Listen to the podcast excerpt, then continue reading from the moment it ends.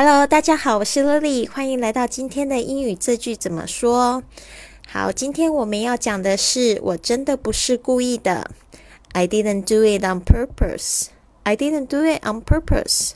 I didn't do it on purpose. 这个 purpose，p u r p o s e，purpose 就是目的、意图的意思。那这边的这个片语呢，就是两个字，on purpose. On purpose. 你还可以这么说：I really didn't mean for that to happen. I really didn't mean for that to happen. I really didn't mean for that to happen.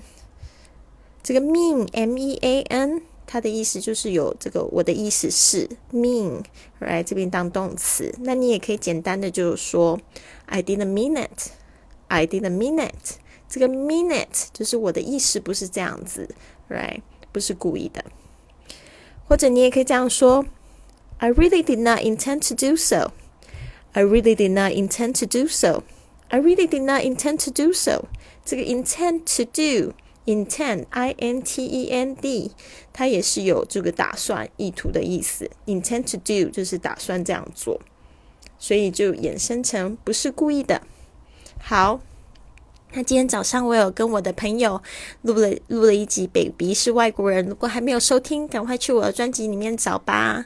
OK，那我明天见。